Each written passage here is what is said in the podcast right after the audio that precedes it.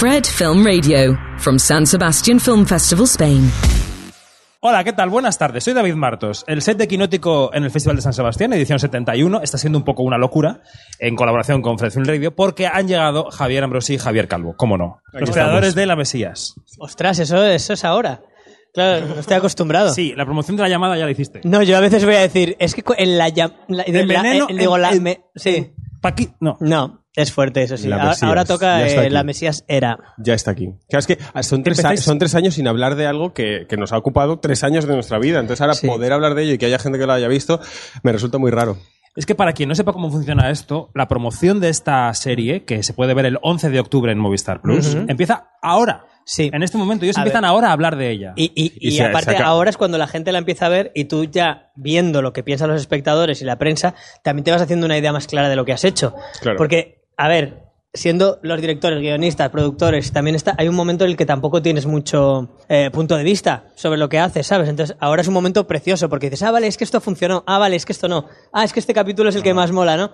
Entonces tú mismo te vas haciendo una idea. Y que acaba de salir el tráiler. Nadie había visto ni una imagen. acaba de salir ahora.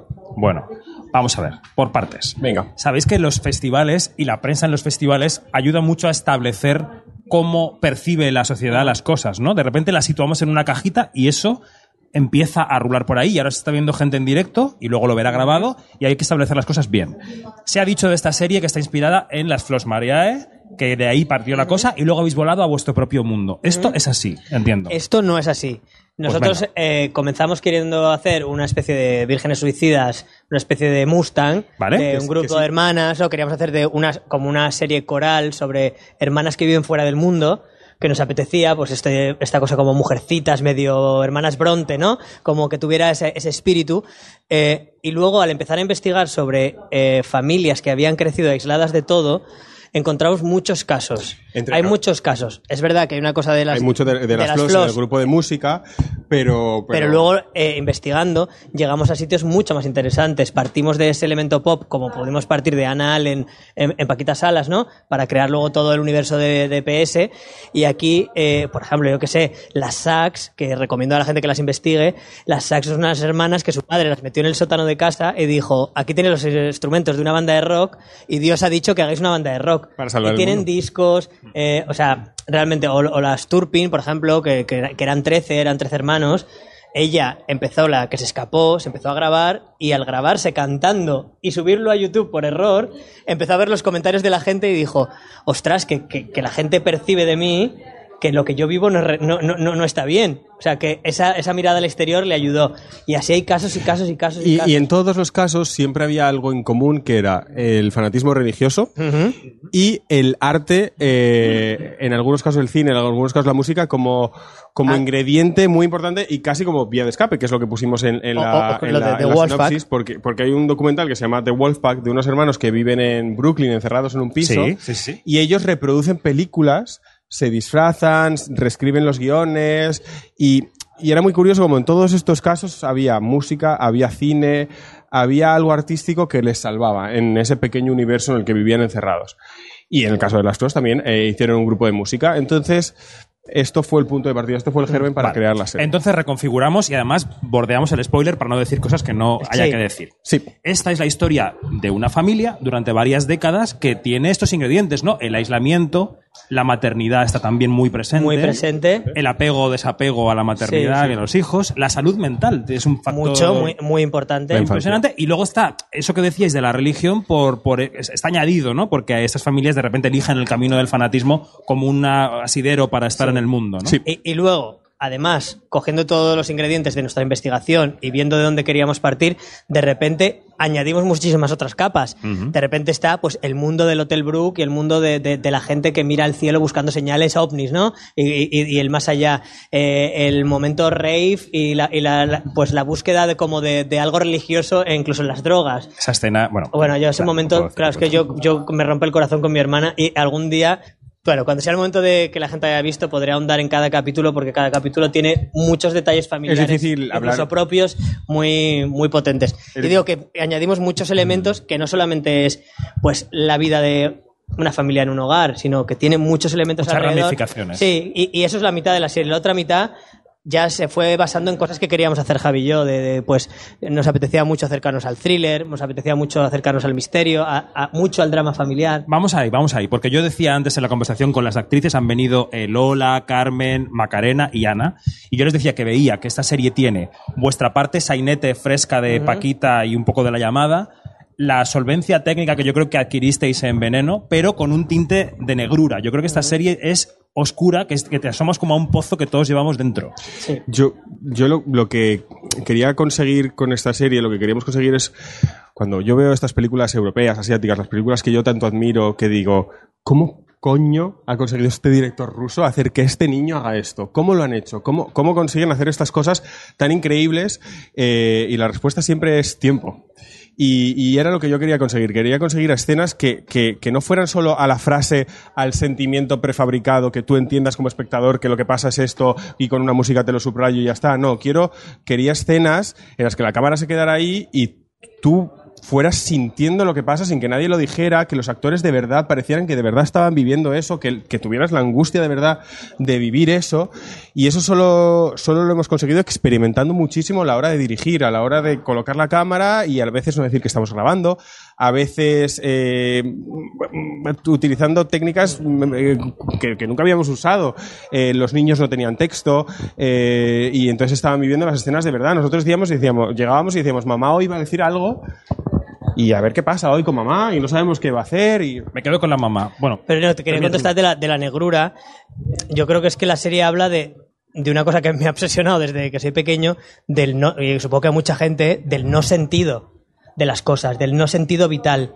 Eh, eh, Desde muy pequeño yo no sé qué pasó, como hubo un momento ahí, eh, bullying, tal, momento familiar, que algo se me quebró que yo dije, ostras, no, no hay sentido.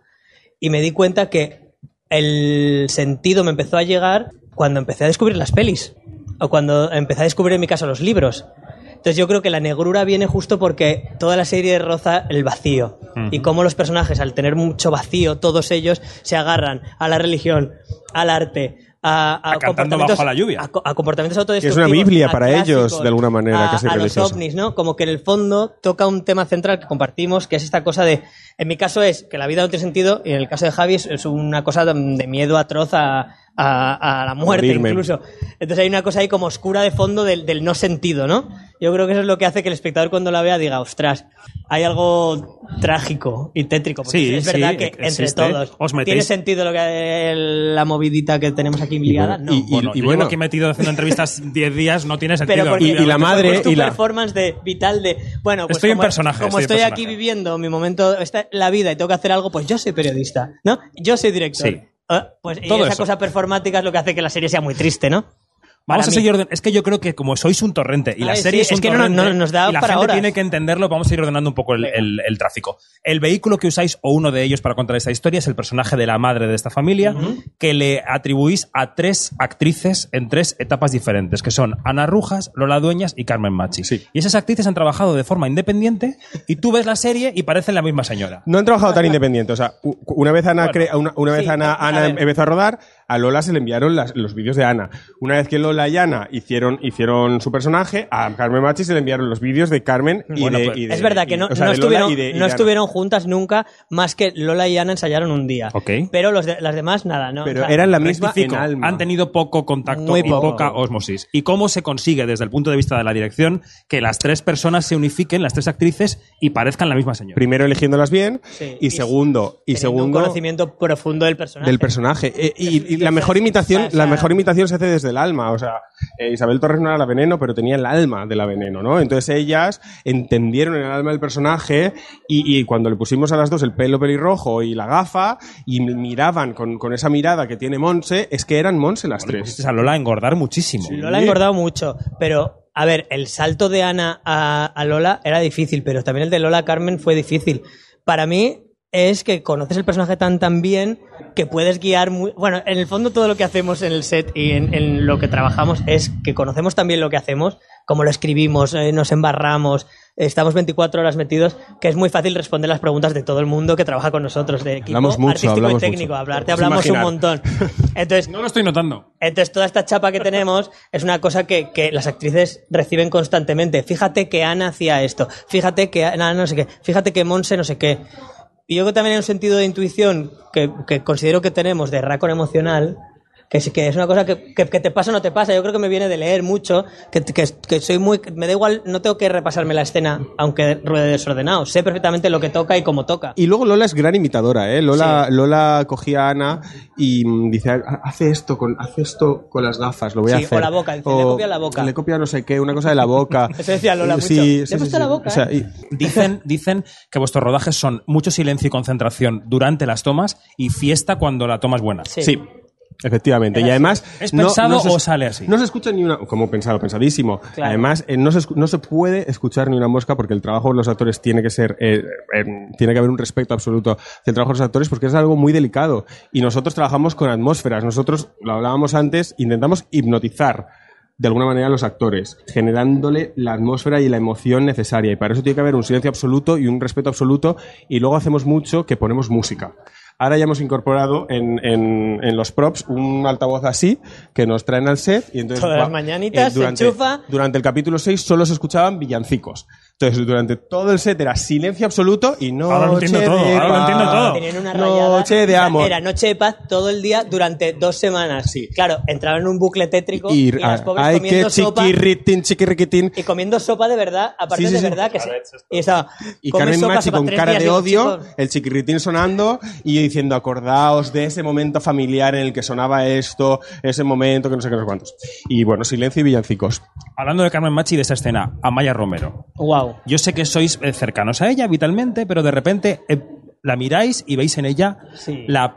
Voy a decirlo porque ya me da igual todo. La pedazo de actriz que se ve en la serie. Y yo he ¿por qué visto. ¿Y por qué te va- no te va a dar igual No, todo? porque estamos embargados. No podemos hablar de la serie hasta mañana. Que habla, ¿cómo? de ¿Quién te habla. opinión. ¿Quién te de opinión. Hable con ella. ¿Cómo? Bueno, no- Hacer lo que os dé dígaselo, no como era, hable con ella, cuénteselo. En algún momento va a, empezar- va a haber que hacer lo que salga todo el mundo del Habla. coño. Mira, hoy han cancelado el programa de Habla. Javier Vázquez en Ah, Telecinco. sí. Cuentos chinos. Esto, Pues me hubiera gustado ir. Que, que, por favor Basile o invitado, quien lo haya heredado que lo compre porque es lo mismo. Yo hubiera ido, ¿eh? Bueno, yo también. Ayer fue Carmena, por cierto, lo vi. Sí, Venga. por favor, centrémonos. Amaya Romero. Amaya. ¿En yo qué des- momento la.? desde el voy, a, día voy- voy a uno. hacer esta pregunta. Venga. ¿En qué momento la miráis y decís, esto es un. es- ella es una actriz y lo va a dar todo en nuestra serie? Ya la habías hecho, ¿eh?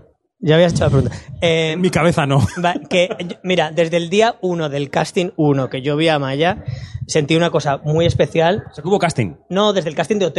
Ah, vale, vale, vale. Yo fui al ¿Tú hotel te sabes aquel- esa anécdota? Vale, vale, vale. ¿Tú te Pero sabes esa Nunca la hemos anécdota? contado, ¿vas a contarla de no, repente? pero me la podéis contar. Javi llegó un día a- al, al- al casting de OT y llegó y dijo, sí, sí, sí, lo que queráis, pero esta chica va a ganar el concurso, así que más vale que esté dentro. Pero Eso, esto te lo puede decir Nomi Galera, te lo puede decir quien quiera. Dice, esta foto, esta persona, dice, Digo, dijo, cogió ganar. las fotos y dijo, Va, esta o sea- persona, y dijo, y no se me olvidará en la vida, dijo, esta persona es Marilyn Monroe, esta persona es mi hermana, esta persona va a ganar el concurso. Y la puso así sobre la mesa. Y esto os lo juro, como que estoy yo. bueno, el primer, que lo día, estoy. pues, el primer día que la vi cantar y que cantaba miedo, Yellow incluso. Basket con la cestita tal, la primera dijo, que la vi dijo. en mi vida, la vi, la miré y está grabado, de hecho, ese momento eh, y sentí que, que había algo muy potente de actriz y de cantante. Y ya de ese día dije, Javi, esta chica, pase lo que pase con ella, eh, vamos a la próxima cosa que hagamos, la- vamos a meterla. Y, Me hace una seña nuestro te- eh, compañero Edu porque tenemos que poner un tráiler en algún momento. Pero ya se acaba pero esto. espera, No, no, no. acabo con Ah, Amaya. que va, una- que va. ¿Puedo decir Sí, una sí, cosa sí, de sí. Amaya? Venga. Lo que quiero decir de Amaya es que una persona con, con un contacto tan, un- un- tan en contacto con su artista, con una sensibilidad tan grande y con una capacidad de, de transformarse cuando está, cuando está haciendo, tocando el piano, cantando, estar en contacto con su artista, era imposible que no fuera una buena actriz. Porque está muy en contacto con sus emociones, está muy en contacto con. con es muy capaz de, de- de transportarse a cualquier lugar. Sí, y luego tiene una autoestima muy buena. Ajá. Que es algo muy chulo y que creo que mucha gente no lo sabe de ella. Yo siempre se lo digo, digo, tía, tú tienes una brújula desde el día uno, que fue la primera conversación que tuvimos en la Academia de OT. Tienes una brújula y lo sabes, no hagas que no lo sabes. Ella sabe lo que quiere hacer en su carrera de- en todos los sentidos. Y ella, cuando está delante de una cámara y actúa, sabe que lo hace bien. Yo no he visto el capítulo 7, pero en el 6 tiene una escena delante de una ventana. No puedo decir nada es más. precioso, pero es que, en Que el 7 el es muy siete te prota, vas a ¿eh? morir. Pero te han enviado el 7 ya, ¿eh? Lo he pedido yo. ¿A que sí? Igual estaba, aquí entre- tienes. igual estaba aquí entrevistando a alguien. José Luis Rebordinos en la presentación del festival dijo que vuestra serie contenía algunas de las imágenes mejor rodadas de este año. En uno de los momentos más cinematográficos de este año. Sí, lo dijo en nuestra entrevista. Sí, no, no sé qué fue la Lo expresión, pero dijo eso. Pues Eh, un honor. Y aparte, sabiendo la cantidad de pelis y la cantidad de series que ve él al año, que debe ser la persona que más ve, una de las que más del mundo, y, y lo dice, nos lo ha dicho ahora en persona, joder, lo dice con, no sé, parece con una sinceridad, pues no tendría por qué decirnos No nada. Él, dice, yo me acerqué a vuestra serie, pues pensando que bueno, pues que estará bien, pero no, no como para una, a lo mejor para una sección oficial. Esto me lleva a preguntaros en qué punto estáis de la carrera, porque a mí me daba la impresión viendo la serie de que habéis hecho un verdadero esfuerzo por salir de vuestra zona de confort, si es que eso existe.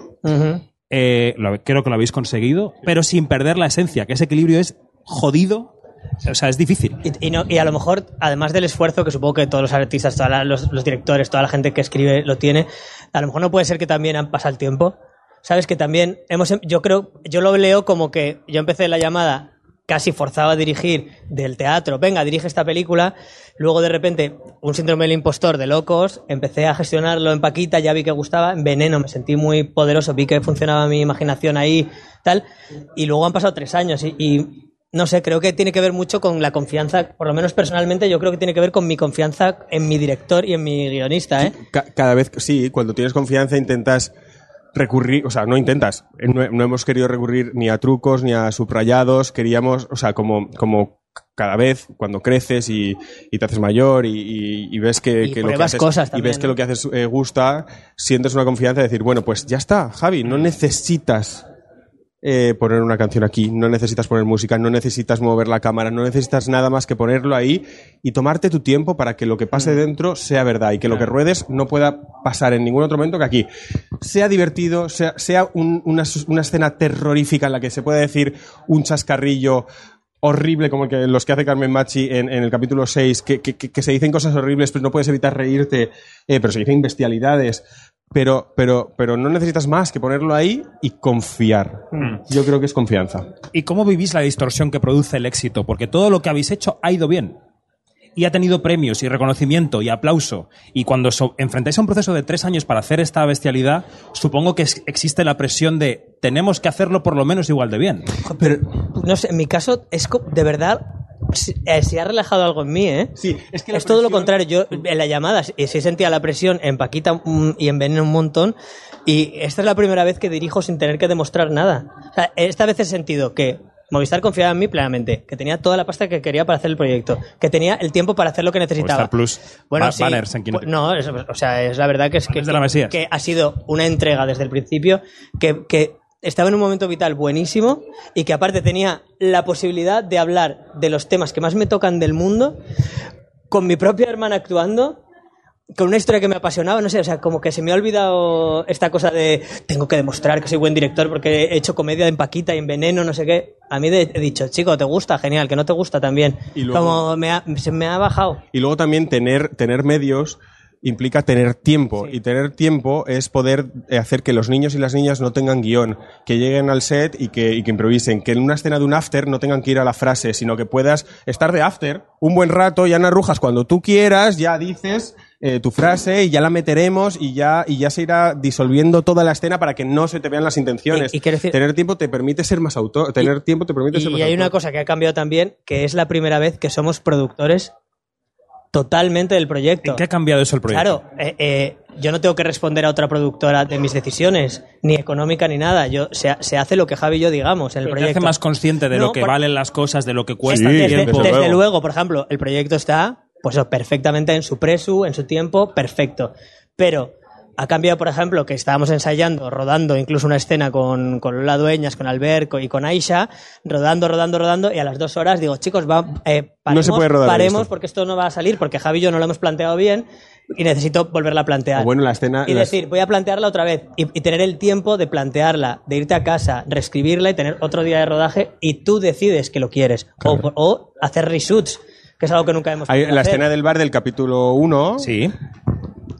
Es una pelea. queríamos, pelea, queríamos una pelea de verdad. Y cuando llegamos y vimos, y hubo unos especialistas, y era una cosa como de Hollywood mal hecha, yo me fui a casa y dije, no. Y entonces te no. permites el lujo de No, Javier, soy el productor, esto no es así. quiero esto no es así. Esto soy tiene que ser una, una pelea en un bar que te quite el aliento, que, que, que- que se tiren todos encima de ese chaval y, y que, y, que, y que digas, o sea, le matan, le matan de verdad. Y entonces dijimos, eh, eh, la semana que viene llenamos un bar de gente y para la gente que y vas a pa'lante, elegir, voy a elegir y pa'lante, uno a y a uno, hostia los 100 limpia. figurantes uno a uno, entrevista personal, elegir a todos, hacer la escena de cero eh, con las normas que Javi y yo queramos porque somos los responsables del proyecto. Y se puede rerodar, no tengo que preguntárselo a nadie, digo, se va a rerodar. Pero yo ¿os sé lo que pierdo, yo, No, sé, yo sé por dónde, yo sé lo que tengo que perder. Digo, bueno, pues yo reruedo vale, esto, pues, pues, ya otro día. Reruedo, pues a lo mejor no puedo poner un temazo en la siguiente escena. Pues ya está, chao. Pues no. Oye, y en este proceso tan largo de tres años, incluyendo esta promoción, haciendo ficción, ¿no? Creando ficción, ¿en qué momento habéis sido verdaderamente felices? Yo rodando soy capaz de respirar y de, de olvidarme de que la vida es absurda y me voy a morir un día y que nada tiene sentido. Rodando soy capaz de, de estar presente y de, y de sentirme vivo. Te estás pareciendo mucho a Eugenio. ¿Es verdad? ¿Sabes? Como, como muy Saben a- grave, ¿no? saben aquel- Sí. Em, mira, para que te hagas la idea, por ejemplo, en mi mente, Sí. para explicarte cómo funciona, cuando yo estoy rodando, soy capaz de estar presente y soy capaz de no estar pendiente de mí. Y en cambio, cuando estoy en un programa de televisión, en, los que hacemos, o en esas épocas más de promo, mi cabeza se pone tóxica y se pone a criticarme. Entonces, es, para mí, el rodaje es el único momento donde puedo ser plenamente presente y siento que hago lo que me corresponde y que sé hacerlo. Y te digo más, rodando, yo, yo he rodado, Soy este- feliz. este- este- esta serie la he rodado en viaje astral, quiero decir, yo esta, yo esta serie la he rodado, yo no sé cómo, yo no sé cómo yo he hecho esto, o sea, yo no sé de dónde he sacado la fuerza, es que no has visto el 7, pero... Bueno, que te- pero, por favor, que ya el lo mail, en el que custodio, tiene el bueno, libro, el bueno, pero- mail. pero déjame acabar Porque esto. claro, esto... Que no hay mail. yo no sé, yo no sé, yo no sé ¿Qué cómo he rodado esto. O sea, el, el esfuerzo tan grande de sacarle a las niñas, de sacarle a Lola, de sacarle a todo el mundo, a Maca, eh, ta- ta- ta- tan grande que yo a veces, y esto lo hemos hablado muchas veces, pasaba por un espejo, me miraba y digo, hostia, que tengo corpora, o sea, que, que ten- tengo una cara, que existo, que no, que no soy la, que no soy un fantasma que está por las cabezas de todos los actores intentando eh, que, que, que, que- que- que estén viviendo la escena, que, que- que soy una persona, hostia, estoy aquí, fíjate. Vale, me habéis dicho que la presión de rodar os la habéis quitado un poquito, Sí, un poquito, habéis sido muy libres, pero existe la presión de toda la gente que os sigue. Sea, hay muchísima gente que está pendiente de lo que decís, de lo que hacéis y de los mensajes que trasladan las ficciones que hacéis. ¿Ahí sí sois conscientes de que tocar un tema o tocar otro puede cambiar la vida de mucha gente?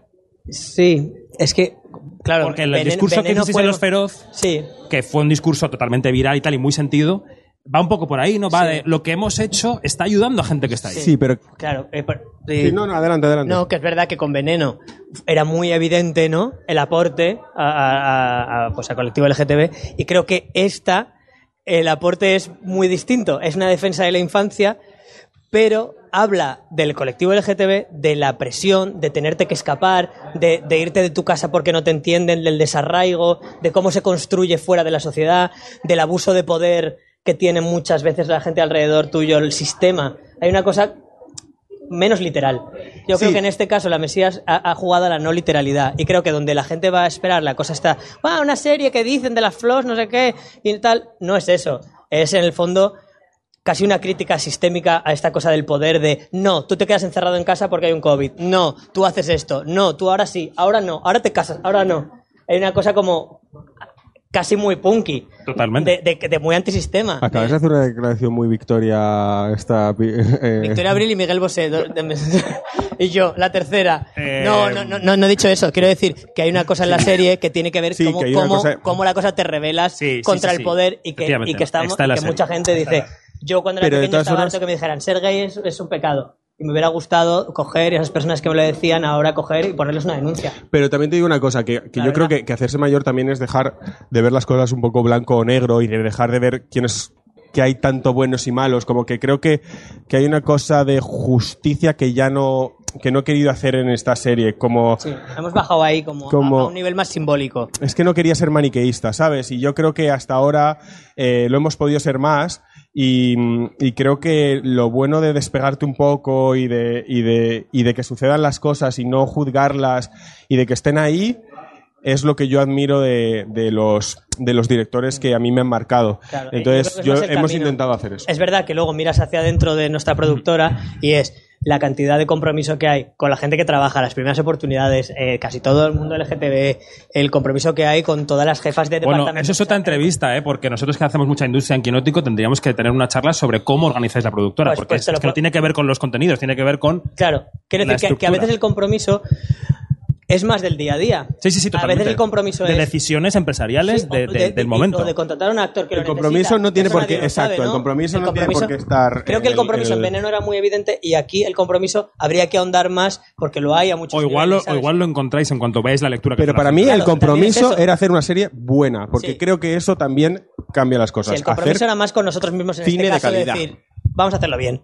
Que dice Custodio que tenemos que ir terminando. Pero bueno, Así que, que sí, que sí, que tenéis Anda, otra cosa. Entonces, española. hay una cosa muy rápida que os quiero decir, que yo creo que sois Con unos cineastas que representáis bien a este país en esta década. Gracias. Gracias. No sé si lo sentís. Os quería preguntar rápidamente si os gusta el país en el que vivimos. sí, Sí, sí, Me encanta. muchísimo además. adoro el país en el que vivo. No por Adoro la cosa la española nacionalista, sino por lo que es. No, lo que adoro, es que adoro me- el me- lenguaje, adoro la gente, la manera de pensar. eh, ¿Y cómo la- nos la- relacionamos? la- Un país que se revela y que se levanta contra las injusticias. y que es muy diferente y que cada parte es diferente. ¿Y cómo con nos sus diferentes relacionamos? Me idiomas, gusta sus mucho. diferentes Vale. lenguajes, sus diferentes formas de ser. Lo- me parece que es un poliedro precioso. Lo que me cuesta a mí de Estados Unidos es eh, la manera de relacionarse con las Sí. personas. Yo, y en aquí nos relacionamos tienes reuniones muy en Estados bien. Unidos hay un punto que dices, o sea, tú y yo no vamos a poder sacar una película No, porque, porque no- por señora, eh, no, no vamos a poder. Esto es otra entrevista, Estados Unidos. Han Es que, llevado la aquí, asertividad favor, a un lugar- ¿Qué hacemos? Bueno, y ya está. Y, y la pregunta, Y la pregunta de, de filming, Filmin. que patrocina este set es ¿qué película os cambió la vida?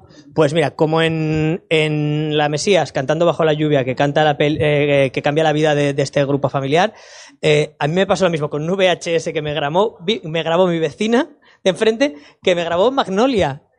Ahora ahora entiendo todo. Que- y, y me grabó Magnolia, eh, Paul Thomas Anderson me la dio y la vi eh, tres horas o no sé cuánto dura y una vez, otra vez, otra vez. Y estaba yo como, como el personaje que hace mm, eh, el Enrique joven, ¿no? El que hace Biel, Biel Russell, que dice otra vez, otra vez, y se la pone. Y me la ponía sin parar y veía a Julian Moore acercarse a aquel señor una y otra vez, ¿no? En ese, en ese momento de plano que hemos Belleza. copiado tantas veces, hemos copiado ese plano. Copiar en las series. Otra Ese, entrevista. Hombre, ese desde luego. zoom que tantas veces hemos ese... hecho. ¿Eh? Eh, yo voy a decir Hedwig and the Greens. No es ningún secreto. Sí. Cuenta más. Elaboremos. Eh, entendí. Cuenta que esta pregunta es pagada. Y que luego va a ser muy viral porque esto lo comparten en redes. Ah, esto de filming.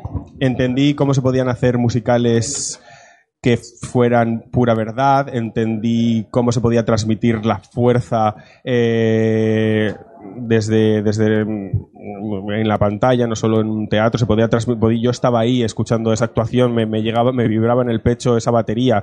Era punk, era queer, era irónica, era divertida, era trágica, eh, era bella. eh, me encantó. Y- Hedwig and the y, y la llamada es puro su amor por, por Hedwig, es, es la llamada en el teatro y en, y en el cine. Bueno. Y volver también. y luego el amor por Pedro, que vamos, Pedro, saludo, Pedro. el mejor, número uno. Chicos, gracias. Eh, Pero faltan muchos temas, ¿eh? bueno, lo Es que me quiero sumar al lo que podcast. falta, bueno, Falta mucho tema Es que aquí. ahora, es que Y ahora, tenemos que abrir también a público pregunta. es que ahora grabamos un podcast en Quinótico que publicaremos mañana sobre Mira, su se serie se que no pueden escuchar No. y que no podemos dar en directo porque estamos noto, embargados. noto que te ha gustado, me alegro. No puedo decirlo. Vale, venga, pues ya está. Pues nada, espero que por lo menos a vosotros si os guste. Que nos vemos en la temporada de premios, chicos. Venga. Bueno, ¿Vale? Es lo de menos eso realmente. Seguimos en quinótico.es. Adiós. Chao. Fred, Fred, Fred, 24 7 on Fred FM and smartphone app.